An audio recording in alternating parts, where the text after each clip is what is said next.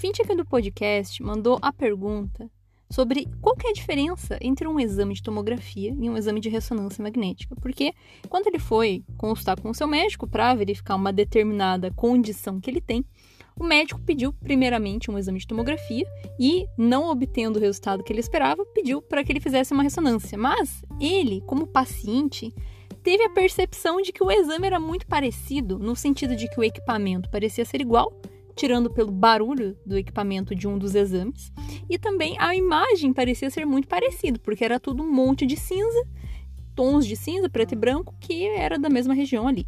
E ele não entendeu porque que com um exame aparecia o que o médico queria ver e com o outro não. Então, afinal de contas, qual que é a diferença entre um exame de tomografia e um exame de ressonância magnética? Vamos acompanhar.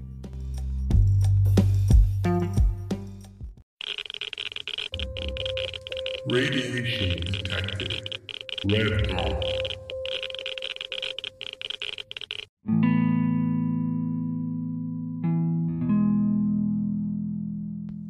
Olá, meus irradiadas! Como vocês estão? Aqui quem fala é a Paola, e no episódio de hoje eu vou responder a pergunta sobre qual que é a diferença entre o exame de tomografia e o exame de ressonância magnética. Essa pergunta foi feita por um ouvinte aqui que passou pelo procedimento e não entendeu qual era a diferença, né? Por que, o médico pediu esses exames se eles eram tão parecidos, na percepção dele. É, mas antes de eu falar sobre isso, eu queria fazer um comentário engraçado sobre uma coisa que aconteceu comigo no trabalho.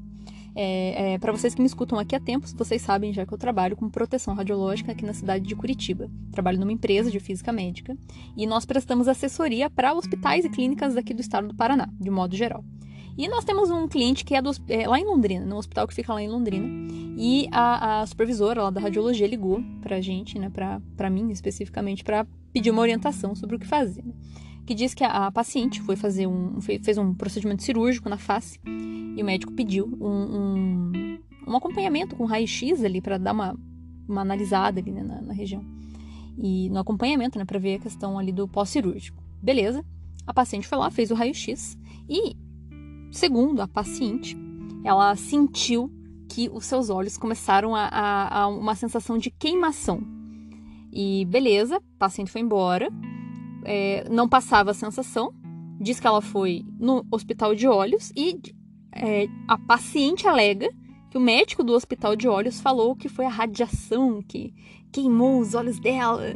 E ela foi lá no hospital, né, pra é, falar que ela fez o raio-x e que lesionou, né, a região dos olhos. Nossa, um absurdo. É, enfim, é, eu sei que ela, quando a, a, a, essa supervisora me contou isso, nossa, eu, tipo, eu quis cair para trás, assim, morrer, porque, meu Deus do céu, não existe isso, gente. Tipo, não, não, um exame de raio-x, ele não tem dose, ele não tem energia o suficiente para conseguir induzir esse tipo de efeito.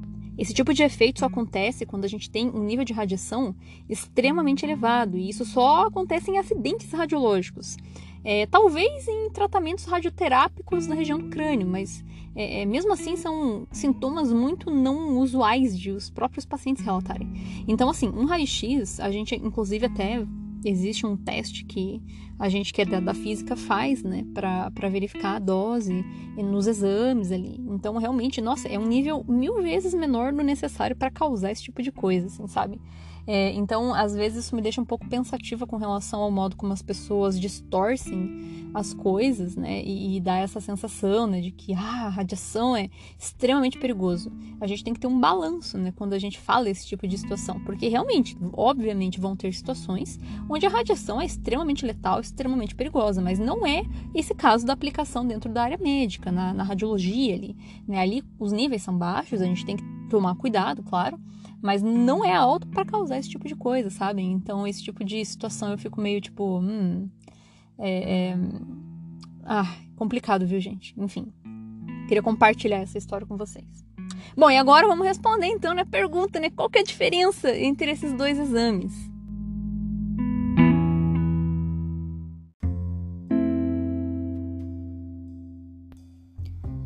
Bom, a gente tem que entender que esses exames, apesar de eles serem, eles darem a sensação de serem parecidos, porque a gente entra numa sala, tem um equipamento que tem uma rosquinha, que tem um tubo, né? A gente deita, a gente entra dentro do tubo, né? E sai umas imagens que são cinzas em ambos os exames, né? em tons de cinza. A impressão que dá é que realmente é muito parecido, a gente não entende né, qual é a diferença. Mas a principal diferença está é, no modo como essas imagens são obtidas. A física por trás do equipamento de ressonância e de tomografia são muito diferentes. Então, isso significa que o que o corpo está, é, como o corpo está sendo representado naquelas imagens, é muito distinto. É, é, as duas têm a mesma finalidade, né? Diagnosticar por imagem, né? mostrar uma imagem do interior do corpo humano. Mas o que essa imagem está exibindo é que difere entre essas modalidades. É muito parecido com a gente pegar, por exemplo, uma pessoa que está ali sendo um, um, um modelo para um conjunto de desenhistas. Cada artista tem o seu modo de representar o que ele está vendo. A pessoa é a mesma, mas cada artista tem a sua técnica. Né? Um artista gosta de fazer técnica realista, o outro artista gosta de fazer técnica, é, sei lá, de aquarela, entendem? Então, é, é, a, no final das contas, tudo vai ser um desenho da pessoa. Mas o que está sendo representado ali, né, o, o, a atribuição né, da, da, interpretação é diferente de acordo com o artista. Então é como se fosse isso, né? O corpo humano vai ser representado em ambos, mas é, o que é do corpo humano vai ser exibido é que difere. E isso tem relação com o equipamento. Vejam só. Começa aqui o equipamento de tomografia. Ele é um equipamento que ele é um pouco mais simples se comparado à ressonância e ele é um equipamento onde o exame é mais rápido e é um equipamento que usa raio-x para obtenção de imagem. Então, significa que o modo como essa imagem é obtida é por meio de atenuação da radiação, ou seja, né, por é, é, absorção e, e, penetração da radiação em determinadas regiões do corpo, assim como é o exame de raio-x. A única diferença é que é, é tridimensional, né? É, então, é um exame que ele é obtido dessa maneira. Na ressonância magnética, é, é, é, é feito de um modo bem diferente, né? Um exame mais demorado, é um exame onde o tubo é mais comprido, inclusive, né? Uma rosquinha maior, é um exame que tem um barulho intermitente, né? Ao longo do procedimento, e é um exame que não usa radiação ionizante, ele não tem raio-x no seu interior. É, ele obtém a imagem por meio é, de uma interação que acontece entre o campo magnético que o equipamento possui e os átomos de hidrogênio do nosso corpo. Então é uma coisa louquíssima. Ainda vai ter um episódio aqui onde eu vou falar bem certinho né, o que, é uma ressonância, porque apesar de não usar radiação, né, tá dentro da área da radiologia e as pessoas têm curiosidade, né? Mas então é um processo físico bem distinto do que acontece na tomografia. Então são fenômenos muito diferentes, fisicamente falando, o que acontece em cada equipamento. É, a questão da imagem ser parecida, isso acontece porque o computador atribui tons de cinza para as regiões do corpo humano. É, só que esse padrão de tom de cinza muda na tomo e muda na ressonância. Para quem não compreende, parece igual, mas para o médico radiologista, que é o responsável por dar um diagnóstico com base naquelas imagens, faz toda a diferença. É, é, na tomografia, a gente sempre vai ter um padrão parecido com o que é um raio-x, que é regiões densas, como os ossos, serem brancas, e regiões não densas, como os pulmões, que são com ar, né, são preenchidos com ar, né, serem pretas, e regiões meio termo serem tons de cinza variados, como as vísceras, por exemplo. É, na ressonância magnética, essa referência não funciona. É, a gente pode ter o branco para representar a estrutura densa, daqui a pouco esse branco pode estar sendo usado para representar a estrutura líquida, de repente pode estar sendo usado para representar onde tem sangue, daqui a pouco pode ser que o branco seja só o cérebro é, ou gordura. Então, a, esse padrão de tons de cinza que é atribuído na imagem, né, como que a gente vai interpretar isso, varia bastante na ressonância magnética. Então, apesar de olhar ser parecido, né, é, é, a, a, os tons são bem diferentes. O que dá a sensação de ser parecido é porque o modo como o corpo humano é representado é, é, é igual no sentido de que nós representamos o corpo em fatias. É como se a gente pegasse um pão de forma que a gente corta em várias fatias e olhasse as fatias de frente. Né? Então é como é o que acontece com o nosso corpo. O equipamento, né, ele vai fazendo algumas varreduras e o computador reconstrói essas fatias de corpo humano para nós em algumas referências anatômicas. As referências são padrão, tanto para tomo quanto para resto. Então por isso a impressão é de que o exame é igual, mas na verdade eles representam coisas completamente diferentes.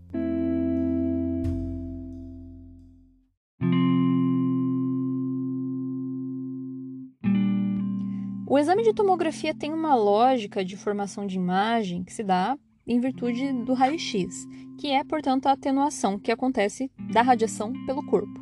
Eu já expliquei aqui no podcast um episódio onde eu falo sobre como é feita uma chapa de raio-x. Lá tá muito didático o modo como a gente obtém uma imagem de raio-x. É bem parecido, tá? Para a tomografia. É, nesse caso, então, o que acontece? Né? A radiação ela vai passar pelo corpo e algumas regiões do nosso corpo são muito densas, então essa radiação é bloqueada. É, e outras regiões do corpo, elas são menos densas e, portanto, a radiação passa em partes. Né? Conforme vai variando a densidade, a radiação vai variando a, a intensidade que vai passando. Né? E, no final das contas, o sensor vai converter essa diferença né, de intensidades do corpo, conforme ele vai sendo atenuado, e vai transformar isso num sinal que atribui um tom de cinza para a imagem. E no final, o que a gente vê é isso. Regiões que são densas, como os ossos, é onde a gente tem ausência de sinal porque a radiação não chegou até o sensor. E o computador representa isso com um tom branco. Né? Daí as outras, as outras regiões, né, conforme vai incidindo, quanto mais incide radiação no sensor, mais escuro é o tom que é atrelado àquela imagem que o computador faz. Né? É, então, o que isso significa? Por que eu estou falando disso? Porque, com base nessa lógica, a gente consegue saber quais são doenças que são mais facilmente visíveis na tomografia. Naturalmente, ainda vai ter um episódio aqui que eu também falarei sobre esse exame, vou trazer uma pessoa especialista da área para contar para gente. Mas, de modo geral, a tomografia é um exame muito bom para fazer uma varredura bem interessante em muitas coisas, tá? É, então, por exemplo, é, questão de ossos, fraturas ósseas, articulações, é, é hum, algumas questões vasculares, quando a gente coloca contraste dentro do corpo da pessoa, é, AVC, AVE. Então, assim, é, é, dá pra ver muita coisa, sabe? Algumas coisas viscerais também, coisas no rim, cálculo renal. Tem uma gama muito grande de condições que a gente consegue ver nessa modalidade. É, é ela lembra muito o raio-x, só que a diferença é que ela é tridimensional, então a gente consegue ver o corpo em 3D. O raio-x, ele é uma imagem enchapada, né? Então, mas eles são bem parecidos com relação a algumas coisas ali de diagnóstico, né? Pela lógica de formação de imagem. É, então, assim, inclusive é até complicado, não dá pra gente dizer que a tomografia é melhor que o raio-x, tá, gente? É, são modalidades muito distintas. Todas as modalidades de imagem têm as suas, as suas, as suas peculiaridades e as suas distinções. Então, não tem um melhor que o outro. É, vai depender do contexto que se aplica, né? Vai da questão do médico também saber o que, que ele quer ver para ver se o exame que ele está solicitando é aplicável para a patologia que ele está investigando, né? Às vezes tem isso também. A tomografia não vai mostrar tudo. E é justamente por isso que nós temos várias modalidades de exame. Porque o que não aparece em um, aparece no outro. Às vezes tem condições que o médico está rastreando porque ele também não sabe o que ele está procurando como é esse exemplo aí, né, do que eu dei do ouvinte que fez a pergunta. Então, é, o médico não sabia exatamente o que, que ele estava procurando, então ele pediu um exame mais geral, que é o caso da tomografia, né, para fazer a investigação ali. Não apareceu, a gente tem que buscar uma outra alternativa de diagnóstico para tentar chegar a uma conclusão. E é aí que então entrou a questão da ressonância. A, a ressonância, ela usa uma lógica de formação de imagem que eu considero como espectroscopia, porque como a imagem não é, é completamente a física é totalmente diferente diferente, então o que é exibido é diferente também. Na ressonância, a gente vai ter a, a, a excitação, né? Na verdade não é bem excitação a palavra, né? É um alinhamento dos spins dos átomos de hidrogênio do corpo humano, tá? É bem complicado falar isso fisicamente, mas é como se os nossos átomos fossem pequenas bússolas, por assim dizer, que ficam desparelhadas. É, é, e quando a gente entra no campo magnético forte, como é o que tem no equipamento de ressonância, essas mini bússolas se alinham todas ao norte, todas juntas. Então, esse é o primeiro passo para a gente conseguir ter a formação de imagem. Quando a gente deita na máquina, é, começa a ser lançado no nosso corpo vários pulsos de radiofrequência, que é uma radiação, só que não ionizante. É, e é justamente isso que faz o barulho que a gente escuta durante o exame. Aquele barulho faz pé, pé, pé, e vai fazendo uma série de coisas que parece que tem alguém martelando lá fora, são os pulsos de radiofrequência. E eles são lançados em várias é, intensidades diferentes, em vários pulsos, para justamente ir trabalhando o modo como essas mini bússolas internas dos nossos átomos de hidrogênio estão se alinhando, sabe? E é, essas radiofrequências alteram a, a, a, essa, esse alinhamento né? E quando é cessado o pulso de radiofrequência, esse alinhamento retorna ao ponto inicial de apontar para o norte. E isso emite sinal entendem? Então é isso que o equipamento captura. E dado que isso é feito o átomo de hidrogênio, é, então a gente consegue ver a partir da composição do corpo os tons que são atrelados a cada condição. É, então é, existem doenças que vão ser muito mais bem avaliadas, regiões do corpo que vão ser muito mais bem avaliadas na ressonância do que na tomografia. Por exemplo, a região do sistema nervoso, então inervação, é, o cérebro, a medula. Então tem algumas regiões que realmente vão ser muito mais visíveis na ressonância magnética, entendem? Então, é, não é que é melhor, é, são modalidades bem diferentes, são para ver coisas diferentes. Então, às vezes, o que não aparece em um aparece no outro. Algumas condições aparecem tanto em um quanto em outro. Tudo depende. Quem define isso é o médico, tá? É, é ele que vai fazer a solicitação.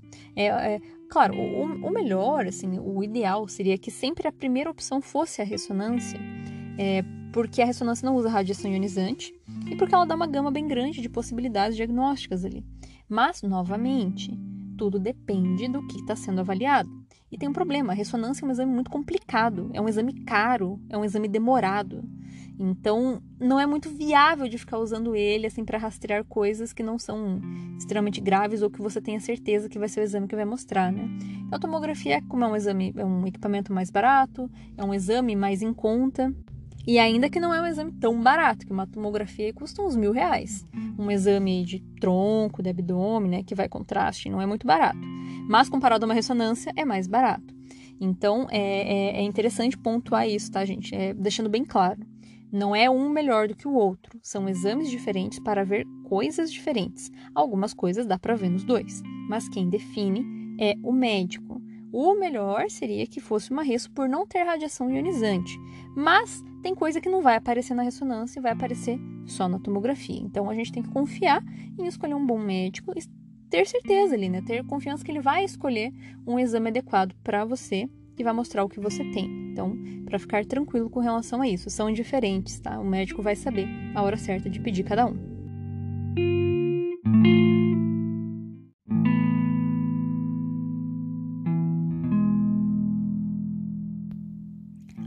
Aproveitando o embalo aqui, só para a gente fazer um comentário de um assunto que é interessante também, não tem relação com a radiação de modo direto, mas é curioso.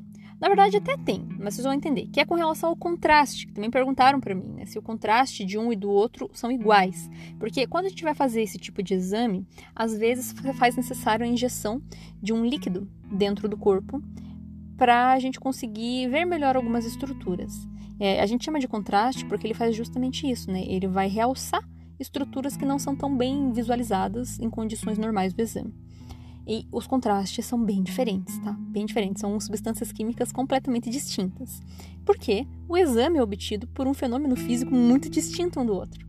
Na tomografia, a gente faz o exame por meio da atenuação do raio-x. Então, quando a gente quer contrastar uma região, ou seja, realçar uma estrutura não é tão visível em condições normais do exame, a gente tem que colocar uma substância química dentro do corpo que vá é, acrescentar densidade aos órgãos que não estão sendo visíveis. Então, o contraste da tomo geralmente é um contraste que é a base de iodo tá? É, e inclusive as pessoas tinham muito medo, porque antigamente ele fazia meio mal, assim. Hoje em dia os que nós temos no mercado eles são muito seguros. É muito difícil alguém passar mal ou acontecer alguma coisa. É muito difícil mesmo, tá? É, sempre vai ter uma chance, Helena, de dar uma reação alérgica, mas é muito baixa. Mas era esse, esse é o contraste do iodo, é aquele que esquenta o corpo, dá vontade de fazer xixi, é, dá um calor, assim. Né? Então, é, esse é o do, da tomografia. Na ressonância, a gente usa um contraste que ele é a base de gadolínio, que é uma substância química que ela vai ter, é, digamos assim, uma composição ali com bastante hidrogênio para realçar estruturas onde você quer contrastar. né, é, com o fenômeno físico da ressonância, né, que é justamente essa questão de alinhamento de spins de átomos de hidrogênio, né, e desalinhamento por pulsos de radiofrequência, né, que faz entrar em ressonância. Então, é, é, esses fenômenos físicos, né, então a gente tem que ter um líquido que vá conseguir interagir com esse tipo de fenômeno físico. E daí, nesse caso, é o gadolino. Ele é uma, um volume bem pequenininho, é no máximo 15 ml, 20 ml que a gente injeta. Ele raramente dá alguma reação, ele é, só dá um geladinho no braço né? E é o que a gente utiliza para fazer ressonância. Não são todos os exames que precisa do contraste, alguns precisa, alguns não. Quem define isso é o radiologista quando ele vai analisar a imagem para ver se ele consegue é, laudar e diagnosticar o que está sendo investigado na, no exame, tá? Então, também, não é o teu médico que vai definir, a não ser que a pessoa tenha uma condição de saúde ali que impeça ela de usar. Mas, de modo geral, se a pessoa é saudável, né, o radiologista analisa ali na hora.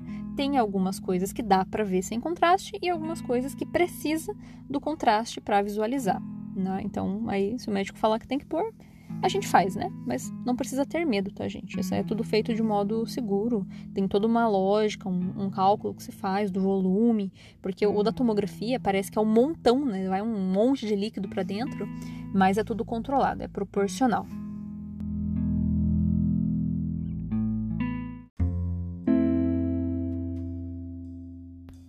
Pois muito bem, meus irradiados. Eu espero que tenha ficado claro essa explicação, porque é, falar dos fenômenos físicos de formação de imagem é um assunto chatinho e complicado. Mas aqui no podcast eu ainda vou trazer pessoas que são especialistas em cada uma dessas áreas para contar pra gente como que funciona bem certinho, né? E todas as curiosidades que a gente pode ter aí dentro de cada uma e também a respeito desses contrastes aí que eu sei que é um assunto que as pessoas têm curiosidade, né? É, é, não tem uma relação direta com radiação, exceto pela questão de como que a radiação interage com o contraste quando é no caso da tomografia, por exemplo. Inclusive, esse contraste a gente pode usar no raio-x também, tá? Não é só na toma. Alguns, alguns exames de raio-x vai esse contraste aí. Mas enfim, isso vai ser um assunto para um episódio à parte. Espero que vocês tenham gostado. Se, ficar, é, se vocês ficaram com dúvidas, se não ficou claro, entrem em contato comigo pelo Instagram, pelo, é, pelo Gmail, tá? Meu e-mail ali do radiaçãoparalegos.gmail.com e nos vemos no próximo episódio. Muito obrigada pela audiência de vocês mais uma vez e até a próxima!